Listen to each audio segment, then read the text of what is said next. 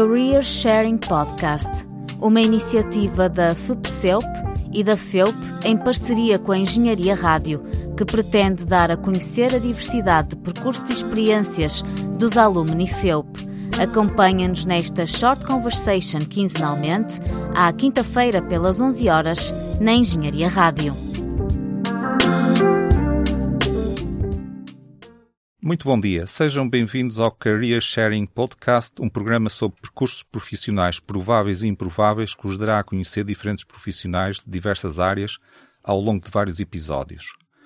Hoje contamos com a participação de três antigos estudantes da FEUP, nos quais me insiro. Iremos conversar sobre os nossos percursos profissionais. Eu sou João Falcão e Cunha, eh, sou professor da FEUP eh, e estou aqui na companhia de dois colegas que são engenheiros. Uh, a engenheira Alexandra Caramalho, que se graduou em 1997, e o, Paulo Face, o engenheiro Paulo Faceira, que se graduou em 1983. Portanto, recentemente. Uh, eu, eu sou, tenho um percurso que passei uh, depois de, depois de me graduar estive a, a, tirar o mestrado em Inglaterra e o doutoramento. Entre os dois trabalhei na Petrogal, na Galp, atualmente, junto ao mar, uh, e era muito agradável porque podia ir almoçar e ver as ondas do mar. No meu percurso também ajudei a criar algumas empresas e ensinei várias disciplinas em vários cursos aqui na FEUP e terminei há pouco tempo uma, uma responsabilidade de oito anos em que fui diretor uh, desta grande faculdade uh, e foi um, um gosto enorme fazê-lo. E pronto, uh, resumidamente é isto. E agora estou em licença especial para atualização científica e faço podcasts como este. Muito bem. Alexandra, faz favor. Bom dia. Antes de mais, muito obrigada pelo convite para estar neste podcast. Portanto, conforme o professor Falcão e Cunha referiu, eu, portanto, tirei a licenciatura entre 92 e 97, gestão em Engenharia Industrial, ainda na, na Rua dos Bragas, onde o professor Falcão e Cunha foi, foi meu professor há muitos anos atrás. E, portanto, iniciei o meu percurso profissional numa empresa que faz máquinas para a indústria da cortiça, portanto, ainda na, na portanto, no âmbito da dissertação em ambiente empresarial onde fui responsável pela implementação do sistema de gestão da qualidade de acordo com a ISO 9001. Estive lá, portanto, entrei lá em 97 e eh, em 2004 integrei o Kaizen Institute, eh, onde estou hoje, e sou eh, partner do Kaizen Institute eh, Western Europe. Paulo. Obrigado, Alexandre, obrigado, João, e obrigado também para a faculdade por esta oportunidade de podermos partilhar um bocadinho as nossas experiências profissionais. Eu licenciei-me, uh, fui colega do João, uh, não digo em que ano, que é para não ser, digamos, uh, não revelar dados desnecessários. Não, não, foi o ano passado? Ou dois anos, talvez.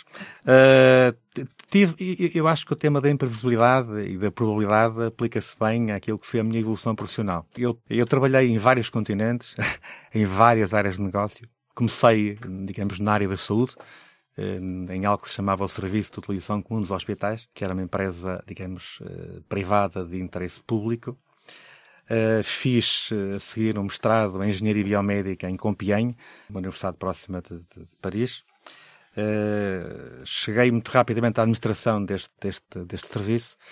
Fiz depois o primeiro MBA que eu fui em Portugal e fui, fui levado para, para a SONAI nessa altura, nós uh, saímos 11 pessoas e 9 fomos sugadas, sugadas no bom sentido para a Sonai, onde estive uh, eh, 18 anos e percorri praticamente as áreas todas do Grupo Sonai. A seguir fui especializar mais na área financeira no INSEAD e, a partir daí foi um corrupio uh, para a América Latina, onde, onde, fui, onde fui CEO e CFO em Portugal de um grupo uh, na área, digamos, de turismo e construção, Estive ligado também a um private equity em Miami, digamos, de, na área financeira, também na Coreia do Sul.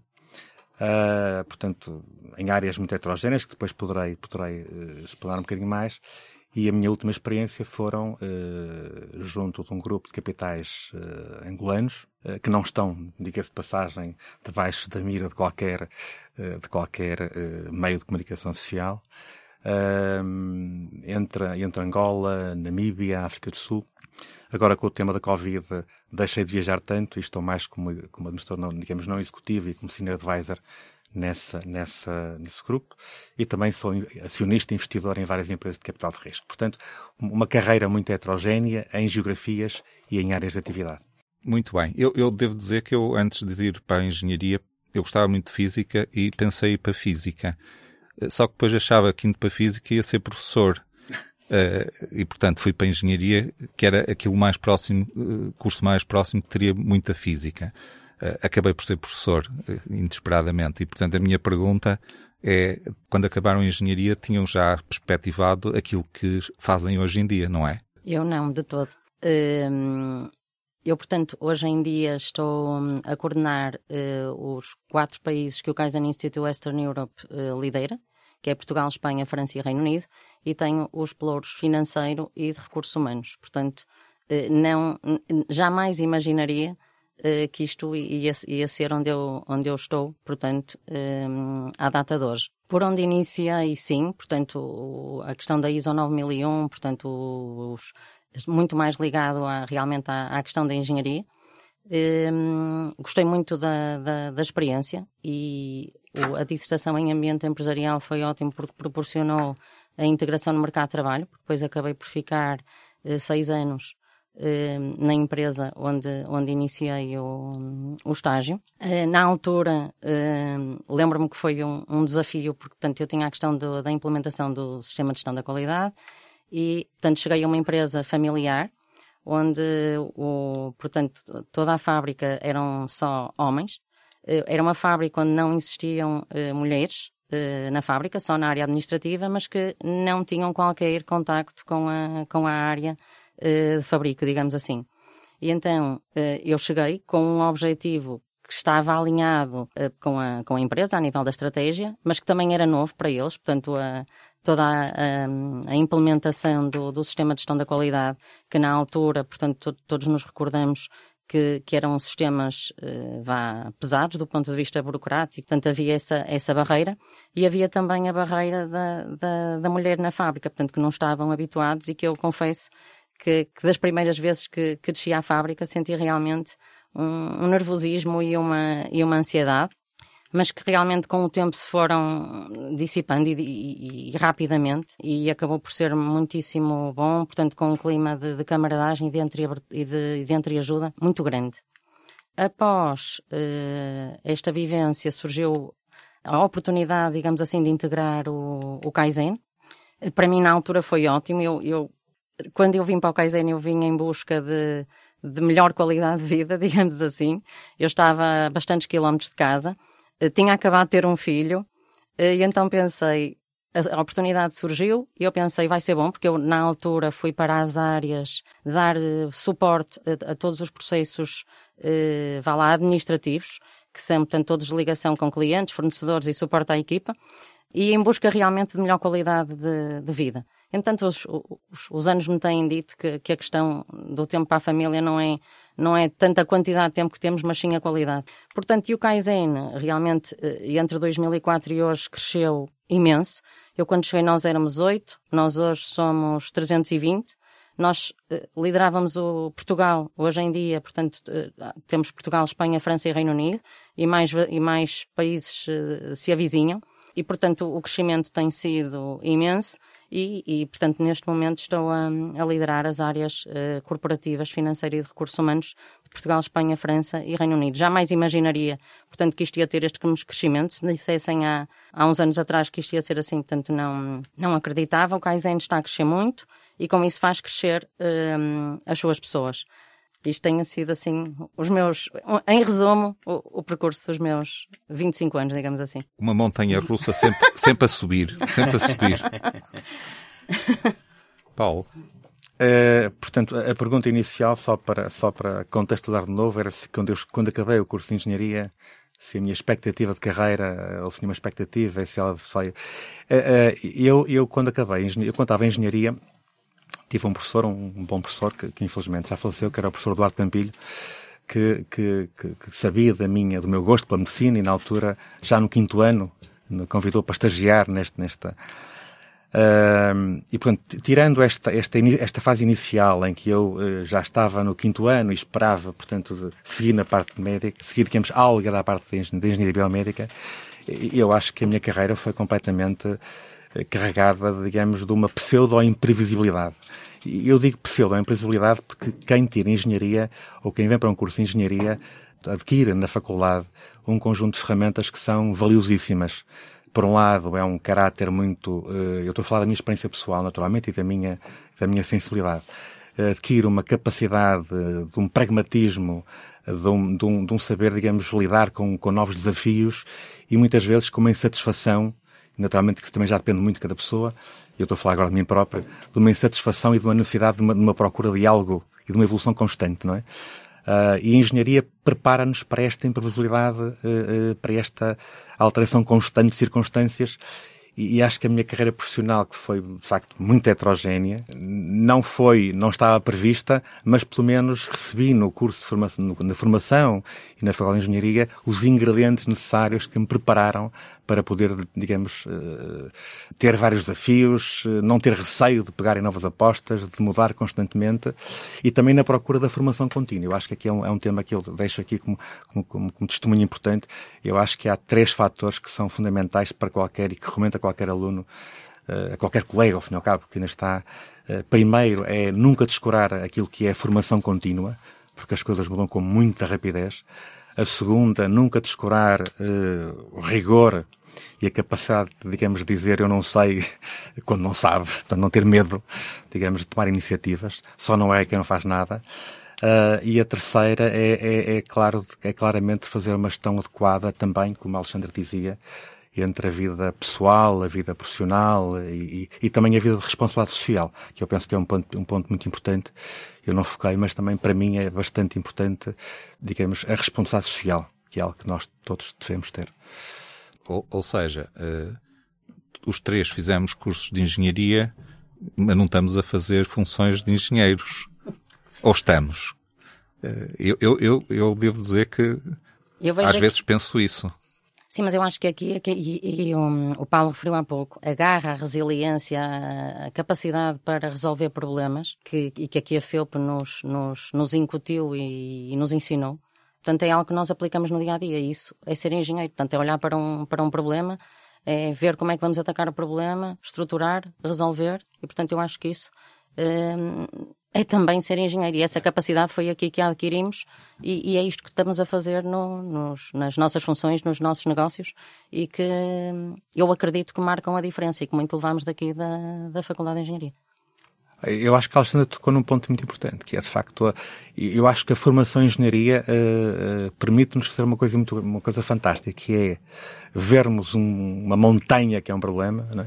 desmontarmos essa montanha em dezenas ou em milhares de pequenos problemas e depois resolver esses pequenos problemas. Portanto, esta forma pragmática de, de, desconstruir problemas grandes e depois de resolver, este pragmatismo, esta forma muito direta, uh, é de facto uma característica que a formação em engenharia nos, nos dá a todos. Muito bem, eu estava também a pensar qual seria o maior desafio que tive na vida até, até hoje. Uh, e, e, acho que o maior desafio foi, foi ter-me candidatado a diretor. Uh, e que quando acabei o curso de engenharia nunca pensei, aliás, eu quando acabei o curso, durante o curso de engenharia não sabia quem era o diretor. por isso, uh, por isso também vos queria perguntar qual é que foi, se conseguem, eu estou a falar um bocadinho para vos deixar pensar, eu, eu já disse qual foi o meu e, e foi um desafio que, que, ao princípio é difícil e, mas que foi um, tive imenso gosto, tinha uma equipa também extraordinária e, e, no fim fica sempre a ideia de que falta sempre fazer muita coisa. Eh, mas, mas eh, acho que também partilho a vossa, a vossa parecer que engenharia foi, a formação em engenharia foi muitíssimo importante para tudo o que fiz posteriormente. O, o, o tema do maior desafio tem duas, pode ter, pode ter dois tipos de resposta. A primeira resposta é mais, digamos, de, de caráter, digamos, pessoal, mais de introspecção, não é? Eu diria que o maior desafio para qualquer pessoa, para o engenheiro e para qualquer pessoa em geral, é, ponto, nunca se deixar acomodar. Esse é o, primeiro, o maior desafio na vida, é não se deixar acomodar. E procurar sistematicamente eh, mais e melhor, não é? Uh, um, diria que é uma interna, uma interna saudável insatisfação. Esse é o grande desafio que toda a gente tem e que toda a gente deve ter, pelo menos. Em termos práticos da minha carreira profissional, eu, eu acho que o maior desafio, uh, eu posso citar dois, dois exemplos, mas foi, digamos, lidar com pessoas, gerir pessoas. Pessoas de culturas diferentes. É? Eu, eu, tive experiências, eh, como disse, no Brasil, onde estive a arrancar com um grupo que fizemos por aquisição, fui o primeiro CEO em África. As pessoas são diferentes, as culturas são diferentes e, portanto, eh, eu acho que cada vez mais eh, os, os, os, a parte dos os, skills, a parte emocional, os skills emocionais são cada vez mais importantes do que só a tecnicidade, é? Eh, a forma, digamos, de relacionamento humano. Mas eu acho que a parte, de, digamos, de lidar com pessoas, saber lidar com pessoas, com as suas culturas, com as suas diferentes formas de estar, talvez seja, seja o grande desafio que eu tive nas diferentes experiências que tive. É? Posso dar três exemplos, até que eu acho que um foi quando foi necessário implementar, por exemplo, no grupo Sonai, uh, uh, um, sistema, de, digamos, de reporte de informação de todo o grupo, que era heterogéneo, portanto, na prática foi necessário falar com muitas pessoas, de novo, relação com as pessoas. Segundo foi quando o lançamento da, da, do novo grupo, compramos por aquisição no Brasil, e, portanto, lidar com pessoas. E o terceiro foi claramente lidar com empresas de angolanas e sul-africanas, onde os, os, nossos valores, eh, e eu não estou com isto a ajuizar valores, como é evidente, mas são bastante distintos. Portanto, de novo, estamos a falar em lidar com, lidar com pessoas. Muito bem. Alexandre. Portanto, em termos, em termos globais, eh, eu diria que realmente o, o, o maior desafio no dia a dia é nós uh, conseguirmos ter uh, a energia suficiente, suficiente e a máxima possível para nós conseguirmos liderar as equipas e mantê-las motivadas, porque as adversidades e os obstáculos que vão surgindo são, são, eles existem, são muitos, estão, aparecem-nos todos os dias, não é? Eu costumo dizer muitas vezes que não há empresas perfeitas, não há famílias perfeitas, portanto, não há. Portanto, nós temos que, que saber viver com esta insatisfação que há, que há pouco o, o, o Paulo também, também referia. Portanto, nós temos, e temos que ultrapassar esta, esta, esta insatisfação, que é uma insatisfação boa para nos fazer crescer. Temos que saber lidar no dia a dia e isto muitas vezes tem que ter automotivação. Um, e este realmente eu acho que é, que é o desafio. É, é ter energia para liderar as equipas e conseguirmos uh, automotivarmos, motivarmos os outros para vencermos os obstáculos, porque quando eles aparecem, baixar os braços não, não vai dar resultado e assim não, não crescemos. Eu, eu acho que o, o maior desafio é o dia de hoje e, e todos os dias são hoje. Isso. Mais cedo ou mais tarde, isso acontece. Também acho que, eu costumava dizer que estudar é um emprego. E, sei, e, e eu não sei o que é que vai ser posso procurar o que é que quero ser, mas uh, tenho que me dedicar àquilo que estou a fazer hoje com toda a energia e com toda a capacidade que tenho. O que me leva a perguntar, uh, uh, e acho que a vossa resposta será melhor que a minha, o que é que acham mais relevante para que os estudantes contactem o tecido empresarial e as entidades empregadoras? Um estudante que esteja neste momento no primeiro, segundo, terceiro ano, quer de licenciatura, quer de mestrado, quer de doutoramento. Eh, no mestrado não há terceiro ano, mas espero eu. é mau sinal. Se existir, se existir, é fora do plano curricular. Extra, extraordinariamente pode ser bom sinal. Pode bom sinal, pode alguém ter feito uma sabática a meio. uh, o que é que acham que, que, seria mais apropriado hoje em dia para um estudante contactar com, com empresas ou com organizações? Todo o contacto que os estudantes possam ter eh, e, e, e, defendo logo desde cedo com as organizações, com toda a certeza que ele vai trazer mais valias. Quando estamos a falar, portanto, das, das soft skills, que também já, já fomos falando aqui, um, eu acredito que estas se conseguem um, muito mais uh, rapidamente com a ligação à, ao mundo empresarial, à realidade empresarial, e, e, não naquele aluno que se foca, portanto, uh, apenas no, na preparação das cadeiras, na, na realização do, do, do, do estudo, eh, seja autónomo, seja de grupo, para a preparação da, da avaliação, seja ela contínua, seja ela eh, final. Portanto, tudo isso vai eh, proporcionar competências que só eh, esta aproximação prática à realidade empresarial lhes vai dar. Uh, muito rapidamente, eu, eu, acho que o primeiro ponto, a parte da faculdade, não é? A parte da universidade. A faculdade tem que ter, tem que incrementar muito mais hoje a relação entre o ensino e, as empresas. Eu acho que ainda, ainda estamos muito longe, por aquilo que eu me tenho apercebido, ainda estamos muito longe, da, digamos, da faculdade, das diferentes faculdades, não foi engenharia, estar... Isso é um bom é uma boa mensagem para o diretor da faculdade. não, é, eu acho que é muito importante haver maior... Eu, só como dois segundos, eu lembro-me quando, quando estive a, a fazer esse mestrado em Engenharia Biomédica em Compiègne, a tese foi completamente financiada, feita e seguida pela, pela indústria, uma coisa prática e objetiva, não é? Portanto, isso é, portanto, isso, acho que isso é fundamental. Indo, à, à digamos, à, à, resposta que queriam que eu desse, não é? Uh, eu acho que um bom estágio na Kaizen é uma, é uma, boa, é uma boa forma. é uma boa forma. Portanto, eu estimulo já a Kaizen a propor vários estágios curriculares. 50, 50 não era? Eram 50, não era? Estágios curriculares. Não, são 50, mas nós, nós... Este ano, este ano. Ah, este ano, mas mais de 30 fizemos. fizemos. E depois, claramente, é, é eh, avançarem, avançarem em contactos com as empresas fazendo eh, qualquer coisa. Porque eh, quando digo qualquer coisa é, não tem que ser algo que seja necessariamente diretamente ligado à, à sua, às suas competências, claro que isso é o ideal, mas às suas competências, porque uh, entre aquilo que, que, se ensina, a faculdade lança as bases, na minha opinião, mas a aprendizagem efetiva é feita na vida real. E, portanto, uh, vão para, vão para a frente, vão, vão trabalhar em empresas, eh, se o trabalho, se a atividade não for uh, com, integralmente compatível com, com, as, com as ambições que têm, vão na mesma e, e, acima de tudo, tentem fazer um trabalho de excelência, nem que seja varrer o chão. Mas vão varrer o chão de forma excelente. Né? Sejam de facto bons e empenhados naquilo que fazem. Eu acho que essa é a melhor abordagem de começar uma carreira profissional. Muito bem. Antes, antes de passarmos à mensagem final, surge um momento de publicidade. Queria agradecer à Engenharia Rádio e acho que, que todos os que nos estão a ouvir serão bem-vindos não só à Engenharia Rádio, como aos outros grupos da Faculdade de Engenharia, uh, que são experiências que também são muito valorizadas uh, pelas empresas posteriormente, sobretudo se fizerem um bom trabalho e tiverem depois uma boa referência do que fizeram aqui. Uh, e há muitos grupos, e, e, e, não só os que existem, também podem criar grupos novos. Mas isso tem que falar com os vossos diretores. Aliás, eu conto só uma história. Uh, um, um, dos grupos de alunos que surgiu quando eu era diretor, uh, o diretor do departamento, não vou dizer qual é, mas o diretor do departamento da, ligado ao curso estava muito reticente em os apoiar. Passado um ano, uh, ele disse-me assim: eu estava errado, completamente errado. Eles fazem muito, muito mais do que o que eu pensava que eles eram capazes de fazer. e são experiências também que ajudam, e esses grupos também vão acumulando estratégias e conhecimento que, é útil eh, na, na, no relacionamento depois com as organizações externas. Passando a mensagem final, eu, eu acho que já disse a minha mensagem final, por isso hum. passava ao Paulo ou à Alexandra. Eu, como mensagem final, eu gostava de deixar aqui cinco máximas que acho que são muito importantes para a nossa forma de estar.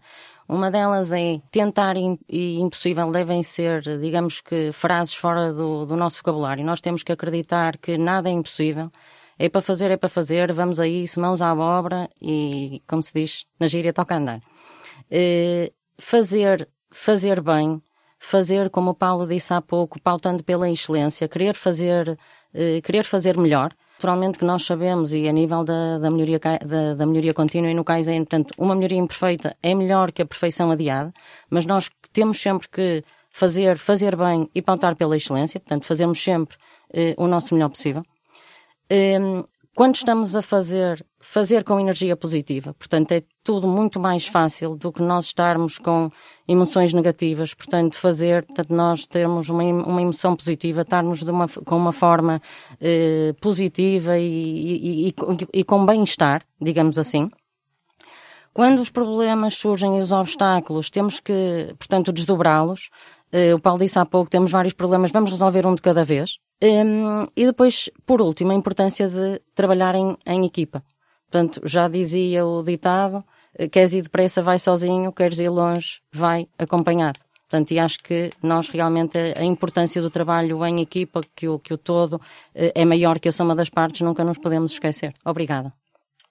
Também muito rapidamente, embora a Alexandra já tenha tocado neles, eu deixava só também, também cinco notas. Primeiro é insatisfação sistemática. A segunda, formação sistemática e contínua. Terceira, esta, esta nota que a Alexandre deu muito importante, que é de facto a, a, o teamwork. As pessoas trabalham em equipa, não trabalham sozinhas. Isto será cada vez mais. Uh, a terceira, de facto, é aquela procura pela excelência. E a quinta e última é uh, trabalhar com, com seriedade e com muita honestidade. Às vezes uh, pensamos que podemos dar uma pequena curva, ser um bocadinho mais espertos. Que... Isso é uma coisa que se paga muito caro a médio e longo prazo. Mas muito, muito caro mesmo. Pode ter um ganho imediato, mas, portanto, seriedade, correção, isso é também fundamental na carreira profissional de qualquer pessoa. Então, muito obrigado uh, pela obrigado. presença e boa tarde, bom dia ou boa noite, conforme a altura em que estejam nos a ouvir. E uma vez que nós estamos aqui e já treinámos, vamos então começar de novo, agora a sério. Teria que voltar a ler tudo o que li até agora, mas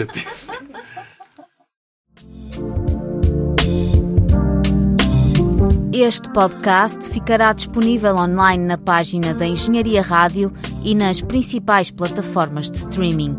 Não percas o próximo episódio do Career Sharing Podcast. Até lá!